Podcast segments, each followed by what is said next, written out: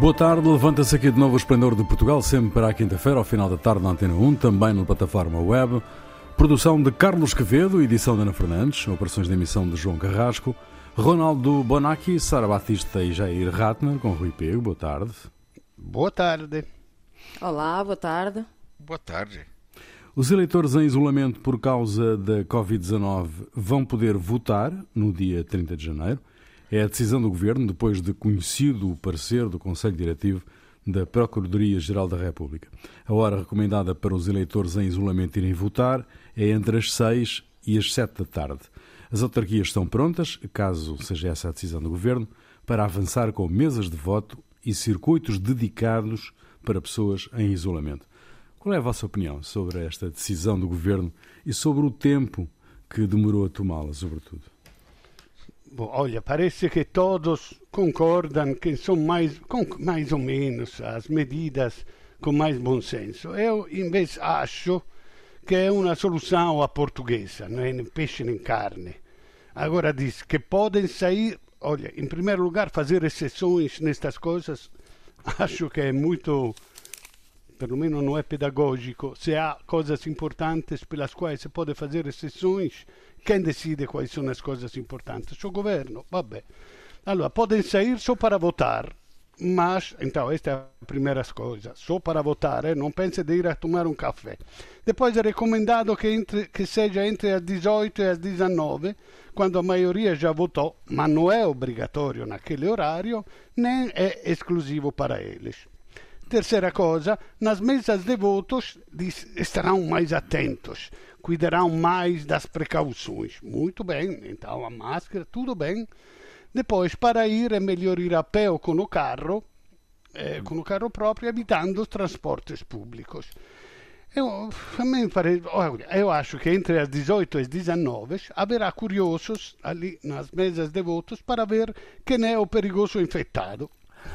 A privacidade. E dos 600 mil que, que, estão em isolamento, haverá muitos que não vão mas nunca se saberá se são abstencionistas normais ou cidadãos conscientes que não querem infectar todo mundo, ou mais provavelmente, como muitos isolados, são aqueles que ficaram em contato com doentes, mas provavelmente não são, não vão por, medo de juntar-se àquela hora com possíveis infectados.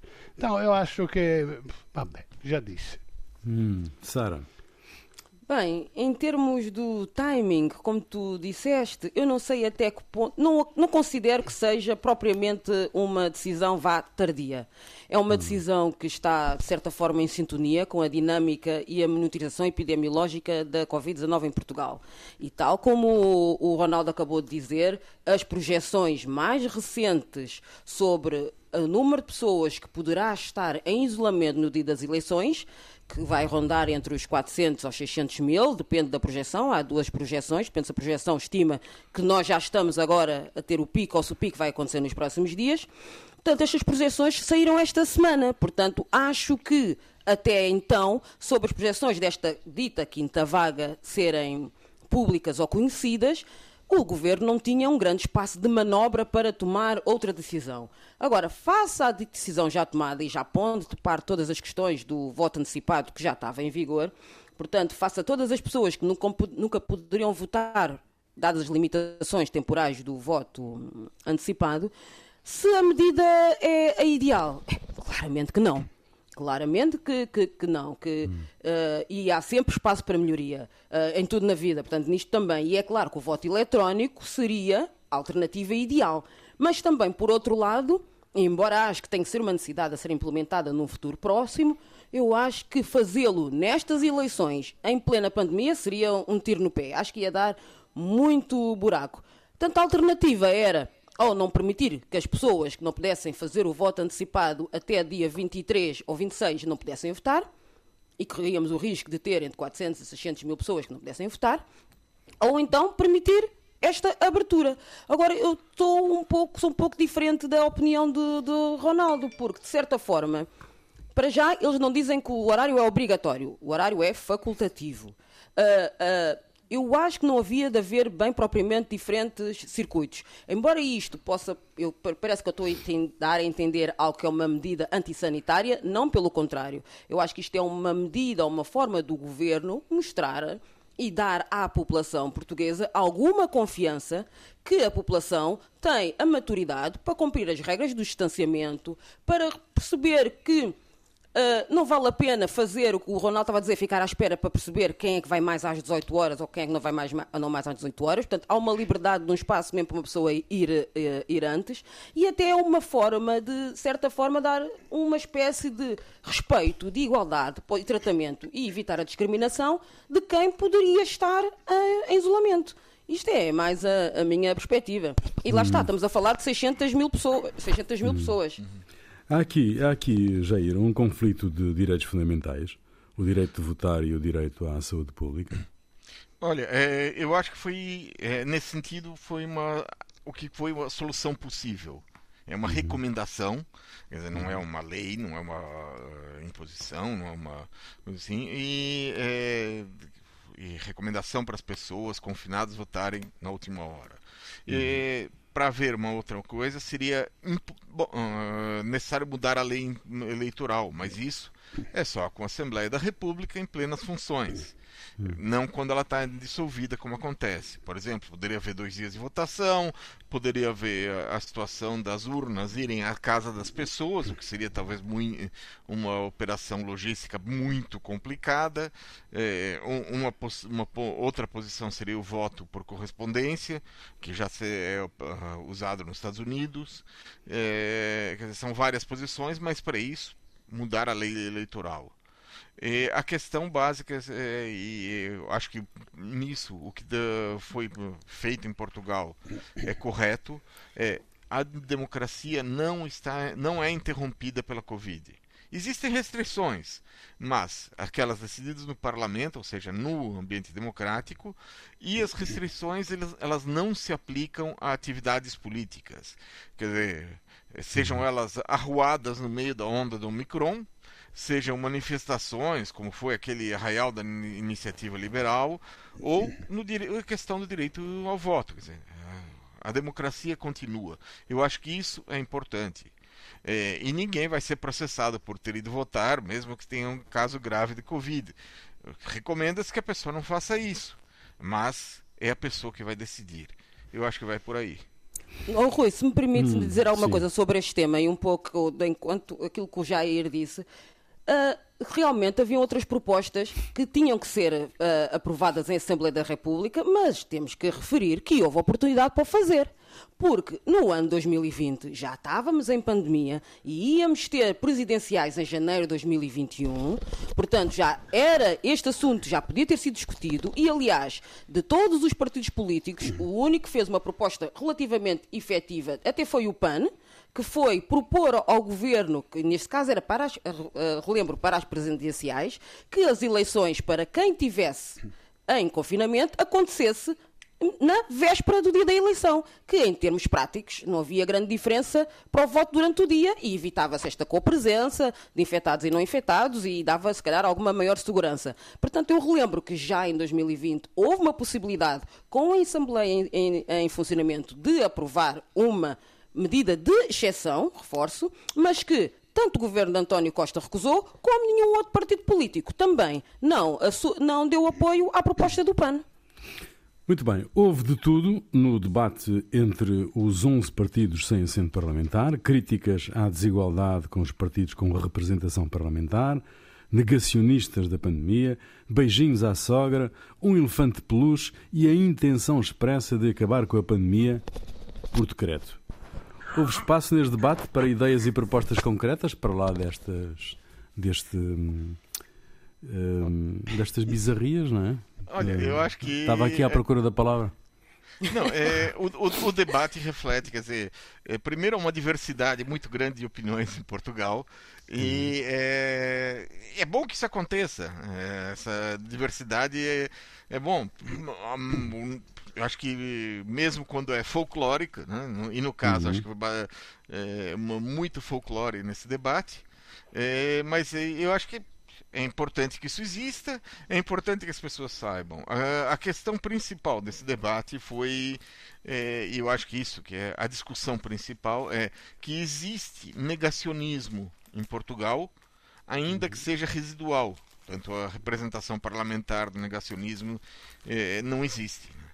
É, para as pessoas que acreditam que não existe epidemia, que é apenas uma tentativa do governo de controlar politicamente a população, e eles é, essas pessoas continuam a afirmar isso, mesmo quando vêm pessoas morrerem da doença na sua frente, bom, isso está aí. Né? E, é... Vabbè, ma entre estes 11 havia uma percentagem muito alta que não corresponde à percentagem dos portugueses não, não, que são é, negacionistas. Mas essas havia pessoas três... têm o direito de se manifestar. Certo, é, tem uma... o direito de falar o que, o, o que quiser. Mas são 3 em 11 parte e non sono eh? 30%, sono 3 in 11 che sono negazionista ou de alguma Bom, 3 forma. 3 em 11 não, porque você conta os outros 9 ali. Então são 3 em 20. 3 certo. em 20 Quer dizer, não, não dá não 3 em 20, 15%, não representa 15% da população portuguesa de jeito nenhum. É, uhum. mais de 90 é, ou 90% certo. da população certo. portuguesa está vacinada, ou cerca de 90%, dos quais é, uma, uma parte importante são crianças que não têm é, idade ainda de, vacina, de serem vacinadas. Então é quando você pega isso. É, a questão é que é, em Portugal esses eu diria, é, essas personagens folclóricas, elas se transformaram em anedotas ambulantes, né? Quer dizer, o, com o, e mas em outros países, onde eles conseguem uma percentagem maior de pessoas, é, existe um, uma, um número de pessoas grande que não se vacinou. E, e nesses outros países, é, com os milhares de casos de doença, e que no, em, em não vacinados essas doenças são graves, o sistema de saúde não tem vagas e tem muito mais mortes que Portugal. Eu acho que é por aí que, é, que tem que ser visto essa questão. Hum. Como é que viram este debate? Ronaldo? Ma olha, todos, todos uh, gozam com a qualidade destes 11 partidos que não têm representação parlamentar. Eu também acho que vão continuar sem ter deputados. Mas eu gostei, gostei do leque como disse o, o, o Jair, muito amplo, eh, eh, ou seja, é normal que entre os partidos tradicionais haja uma linguagem mais normalizada, politicamente correta. Olha, até o Ventura sem vergonha de dizer que é fascista. No? Ali havia menos vergonha. Neste 11 havia, havia também partidos normais, eh, como Aliança, e partidos excêntricos como RIR, Agora, uh, uh, vários negacionistas e uma menina que me pareceu muito séria, uh, gostei muito dela, não lembro bem quem era. Acho Renata, que... Renata Seabra? Sim, não, aquela menina mais nova. Sim, não é do MAS, do do, sim, do é. partido MAS.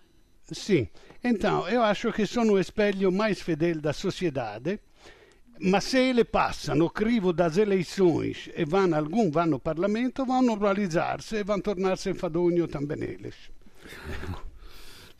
Sara. Bem, é assim, não diria bem bizarria, acho que o Jair deu o adjetivo uh, perfeito. É, foi, aquilo, foi um folclore foi um folclore. Uh, principalmente de, dos partidos que são mais negacionistas e que, e concordo com o Jair, não representam a população, mas é triste ver como é que estes uh, partidos uh, usam a desinformação e o populismo e até a boa moral cristã para passar mensagens políticas não só racistas, e como mensagens paradoxais de liberdade. Eu acho isto tudo, foi tudo, estes, estes partidos em particular, foi um folclore e eu acredito e espero que quem tenha visto Uh, reflita e pense, efetivamente, estes partidos não merecem o meu voto. Não, Mas, não no entanto, no entanto, eu gostava de.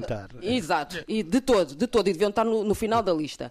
Uh, mas todos os países, todos são, como disse o Jair muito bem, são livres de expressar a sua opinião. Eu só gostava de levantar aqui um, um detalhe, é que nestes 11 partidos sem assento parlamentar, 11, apenas dois têm uma presidente ou uma porta-voz que são mulheres.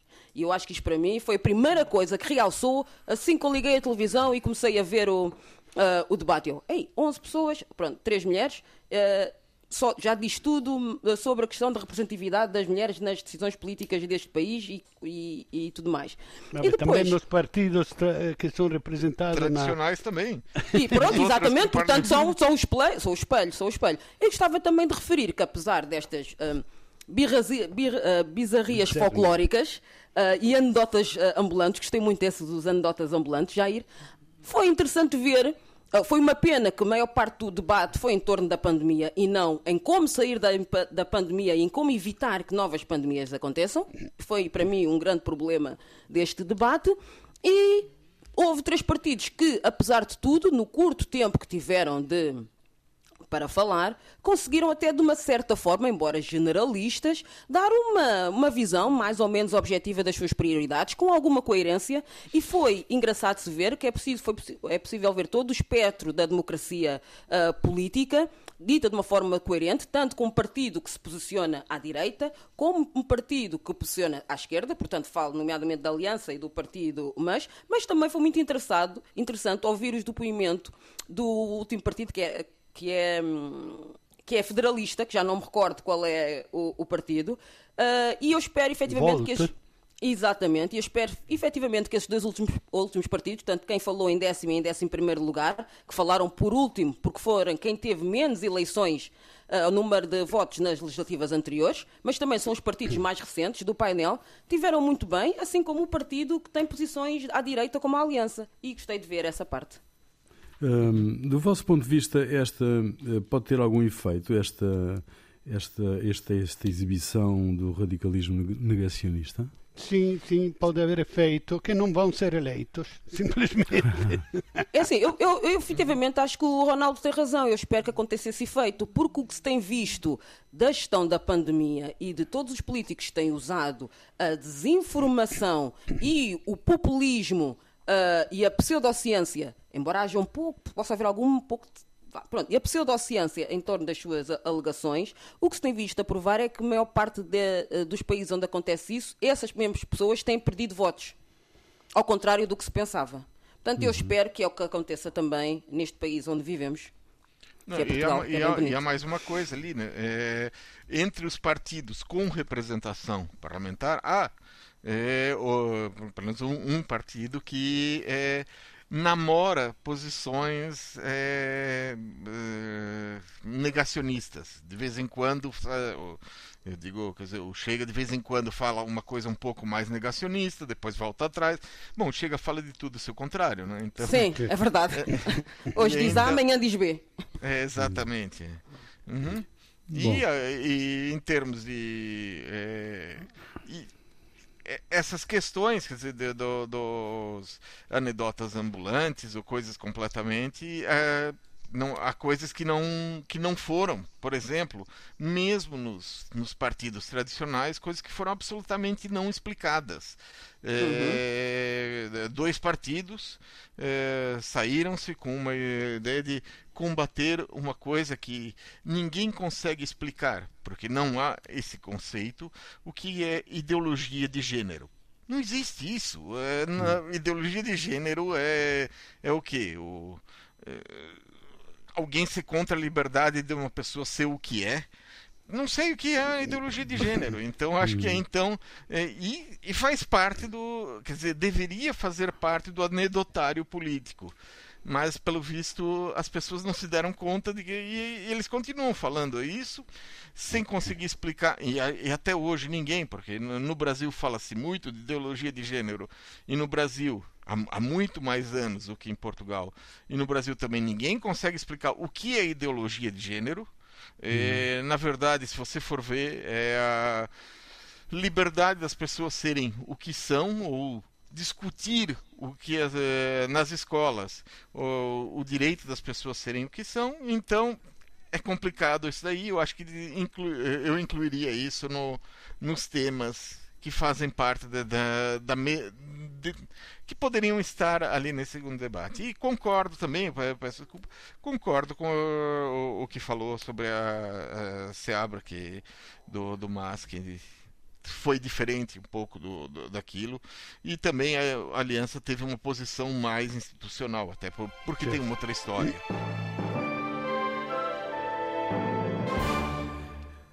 Segunda parte do Esplendor de Portugal, Ronaldo Bonacci, Sara Batista e Jair Ratner, era o que faltava.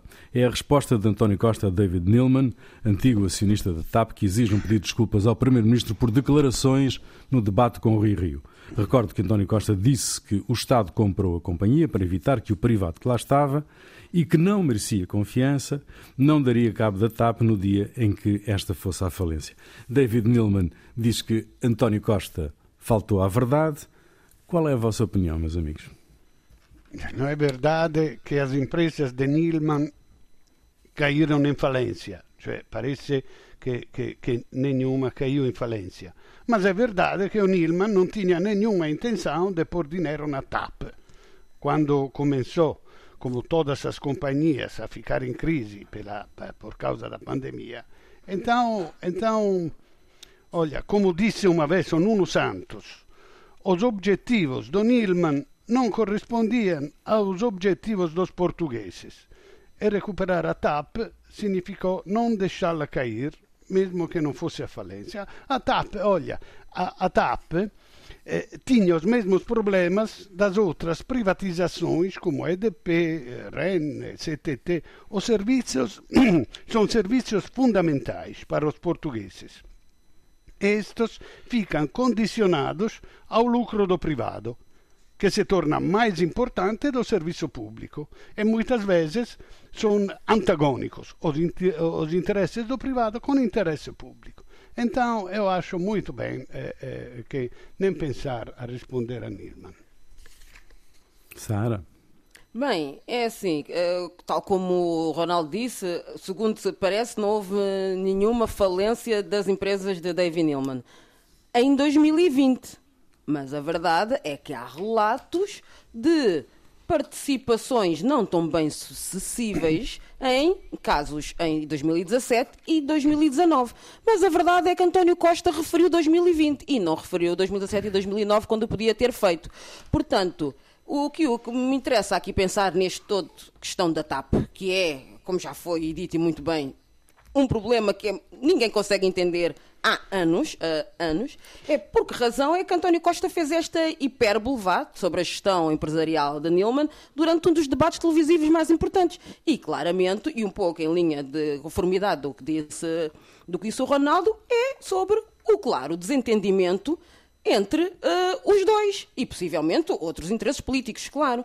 É porque estas afirmações de António Costa vieram na linha de continuidade que ele refere à falta de confiança. E é legítimo que António Costa tenha falta de confiança no Nilman, até porque, se lembrarmos de 2019, quando a TAP deu mais de um milhão de euros em prémios a pouco mais de cento e tal trabalhadores, num ano em que teve mais de 100 milhões de prejuízo, já na altura, António Costa falou publicamente da falta de confiança que tinha naquele executivo da TAP. Executivo este que foi, entrou em tempos de Passos Coelho para resolver também a atrapalhada que supostamente tinha feito o companheiro de partido de, de, António Costa, que é o Sócrates, que portanto, estava em falência na altura de Sócrates, para resolver da falência, Passos Coelho resolve privatizar, entra David Neilman, mas o que eu não consigo perceber até agora, desde a entrada de David Neilman, David para este rescue, ou salvar da TAP, onde é que foi o investimento? Porque daquilo que eu percebo, o investimento foi em aeronaves. Mas eu não vejo nenhum investimento que aconteceu em dinheiro efetivo. E, ao que parece, desde a sua entrada, dinheiro injetado efetivamente na TAP pelo privado nunca aconteceu. Portanto, eu acho que é por aí. É, foi um desentendimento óbvio que acontece desde o início e e foi uma forma de resolver a questão com a sua saída em 2020. Se ele agora devia pedir desculpas, efetivamente não me parece que seja um motivo para pedir desculpas. Ok, ele podia ter dito 2017 e 2019 e não 2020. Mas eu também não sei, não consigo dizer até que ponto que esta compra, que o António Costa diz que não é nacionalização da TAP, vai fazer vai trazer a tapa à, à, à ribalta e se nós não continuamos a ver mais um episódio desta série televisiva que dura anos e anos e anos, mas com um elenco nada atrativo. Uhum. É uma novela sem fim, Jair. Bom, é, eu acho que É, poderia ser uma frase do, do Antônio Costa que seria esquecida depois, mas a resposta do, do David Newman, ou seja, o David Newman resolveu entrar na campanha eleitoral portuguesa e eu não sei se foi a melhor aposta. Ele pode estar certo ou errado quanto à questão de que ele ia levar a TAP à falência, só que essa discussão, para ser efetiva, ela teria de ser levada após 30 de janeiro e eu acho que nos tribunais. Então ele poderia processar o Antônio Costa, ia ser, pedir, é, sei lá, uma indenização por danos morais pelo que Costa falou, essas coisas. Agora ele transformou aquilo num caso de campanha. É, hum. que a questão é quem é que vai colocar o pescoço para defender o David Newman. Será que o Rui Rio vai colocar, se colocar ali para defender? Será quem vai? É, se fosse um, um, é um caso que já passou, foi um dos muitos pequenos casos da campanha. Se fosse um caso maior, ele ajudaria a criar a imagem de Costa como político que defende a TAP dos predadores internacionais, aquela imagem que poderia ser positiva, coisa assim. E do lado contrário, é, o, alguém que é contra os empresários em geral, poderia ser dado essa imagem. É, e ao mesmo tempo, Costa poderia falar: bom, foi ele que tornou o porto como secundário entre as cidades servidas pela empresa. É, eu acho que uma situação dessas, é, quer dizer, se isso aí poderia até chegar a ser uma espécie de pá de cal em cima do Costa se o, Co eh, se o Costa estivesse em baixa nas sondagens. Mas como não ele não está assim. Eu acho que é um, é um caso que vai morrer, como vários outros, coisas que são faladas na campanha eleitoral e depois são esquecidas ou lembradas daqui a três, quatro anos ou quando for, não sei. Uhum. Eu acho que é uma, é, vai acabar por ser um caso menor e eu não sei se vai chegar a, aos tribunais um pedido de indenização. Uhum. Muito bem. No Reino Unido, no Reino Unido, no debate de ontem na Câmara dos Comuns, vários parlamentares pediram a demissão de Boris Johnson, incluindo o seu próprio partido. E é no Partido Conservador que vários deputados estão a escrever cartas para uma moção de censura na sequência do escândalo das festas em pleno confinamento em Downing Street. A pressão popular e a dimensão do escândalo está a levar deputados dos Tories a uma rebelião que pode desencadear uma votação sobre o futuro de Johnson. São necessários 54 deputados para fazer aprovar uma moção de não confiança. A contestação interna é cada vez maior. Boris Johnson uh, pode sobreviver a este Partygate? Bom, eu é acho assim, que.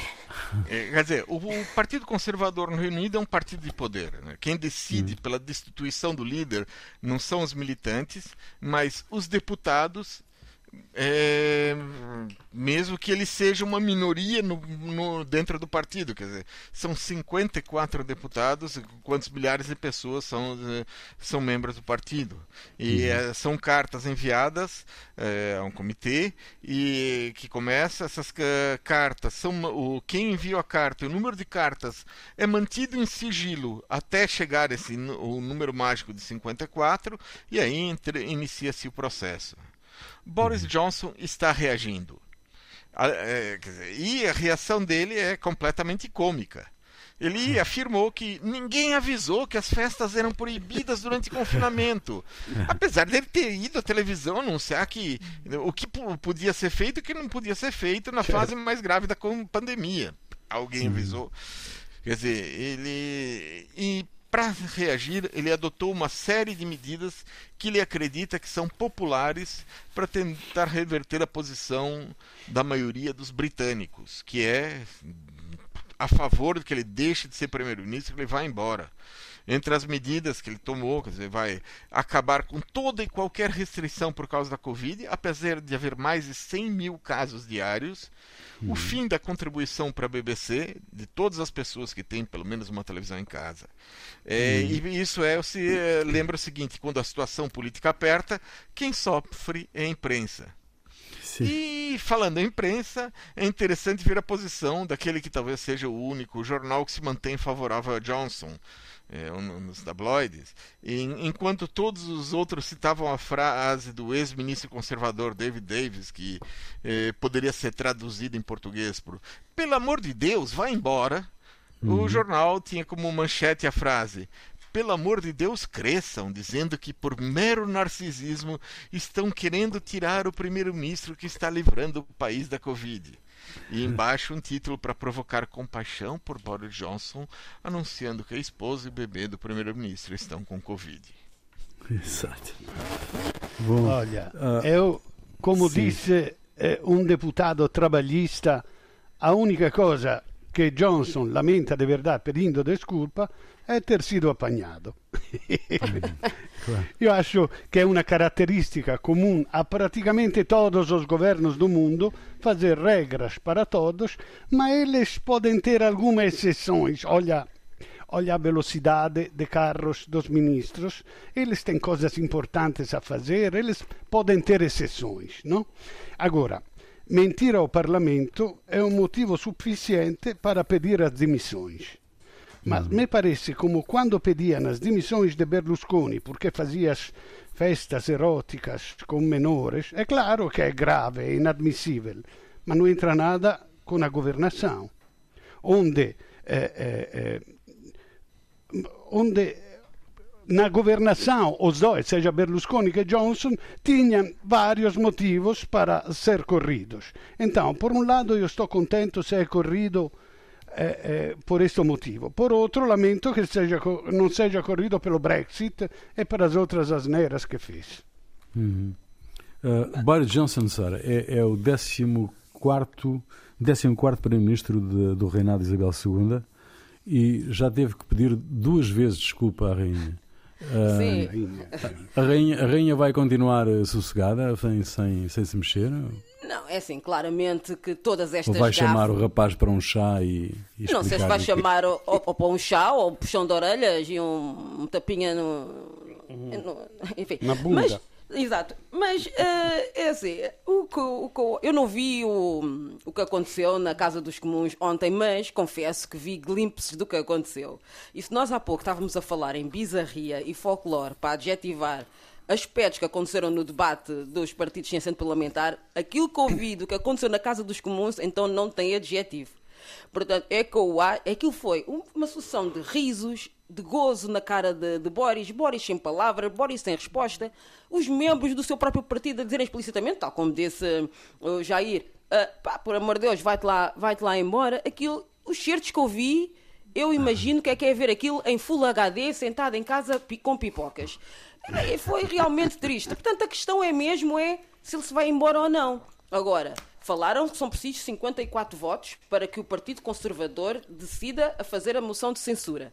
Mas as notícias que saem é que já existem pelo menos 50 intenções para redigir essa carta branca. E o que Boris está a fazer, e a única pessoa, ou pelo menos das poucas que ele ainda tem do seu lado, é o Ministro da Defesa, que estão a tentar evitar uh, qualquer uh, impulsão contra tudo o que acontece nos mídias, que é um bombardeamento de todas as gafes desde o tempo universitário de, de Boris, que é normal, é campanha política, é campanha política. O curioso é que é campanha política vinda do seu próprio partido contra ele, mas pronto, ele e o seu Ministro da Defesa estão a tentar a, a protelar o acontecimento ao máximo, ou pelo menos até que seja público o relatório de Gray, que é tipo uma investigadora do tipo Ministério Público britânico, sobre o que realmente aconteceu naquelas festas no número 10. Portanto, ele está a tentar ao máximo que saia esse relatório, na esperança, que eu acho que é hipotética, que o relatório seja inconclusivo. Ah, portanto, vamos lá ver o que é que acontece, mas eu acho que isto é um fim inevitável, mas sei lá. Sim, mas se ele vai embora, se ele vai embora, não vai ser uma crise política, não, se não me engano, eh, só mudam de, de, de, de, de chefe do governo, não, não vai haver crise política. Então é, um, é, é como uma questão interna do partido. Jair, o que é que te fez perder a cabeça esta semana? Olha, no dia 6 de janeiro do ano passado houve uma tentativa de golpe de Estado nos Estados Unidos, com invasão violenta do Capitólio e tentaram subverter a eleição de Joe Biden para manter Trump no poder, o que levou a cinco mortos e mais de 140 agentes da polícia feridos. Foi uma ação criminosa pela qual já foram julgadas mais de 300 pessoas e mais ainda estão por ir a tribunal. Em alguns casos, foi muito difícil descobrir quem esteve presente. em outros, nem tanto. Nos dias seguintes, houve mais de uma dezena de pessoas que telefonaram para o gabinete da Nancy Pelosi, presidente da Câmara dos Deputados, perguntando pelos achados eh, perdidos e achados. Tinham deixado para trás carteiras, telefones e peças de roupa. As ligações eram passadas para agentes da polícia que perguntavam delicadamente o que tinham perdido, pediam nome e endereço. Essas podia, pessoas podiam ficar sem receber de volta o que tinham perdido, mas recebiam uma citação para comparecer em tribunal para responder pelo crime que tinham cometido. O que me foi... imagino um telefonema. Olha, eu ontem assaltei o, o, o Capitólio. Capitólio. Esqueci-me do meu boné. Esqueci uma coisa. O chapéu de chuva, deixei ali. Exatamente. Oh, Sara. Bem, o meu perder desta cabeça vai para a intensa onda de tensões sociais e económicas que estão a acontecer há mais de uma semana no Cazaquistão e que pouco ou mesmo nada tem sido abordado pelos meios de comunicação nacionais. O Cazaquistão tem um líder autocrático no poder, sem oposição nem sujeito a eleições livres desde que o país se separou da antiga União Soviética e durante todo este tempo o mesmo tem crescido a sua riqueza pessoal e da pequena elite que o rodeia à medida que a população fica cada vez mais empobrecida. Em dezembro do ano passado é emitido um relatório pela Wall Street News, segundo o qual apenas 162 pessoas do Cazaquistão controlavam quase 60% da riqueza desse país que tem 19 milhões de habitantes. E em janeiro deste ano, após uma subida repentina e acentuada do preço dos combustíveis, a população saiu à rua num protesto pacífico, mas que do nada rapidamente subiu para uma alta violência, atípica da população desse país e nunca antes vista, e que, claro, não excluindo interesses geopolíticos externos, pensa-se que esta impulsão repentina de violência tenha sido motivada por membros de gangues associada a crime, contrabando e tráfico, pagos pela tal elite minoritária do país para se infiltrarem nas manifestações e incentivar a violência.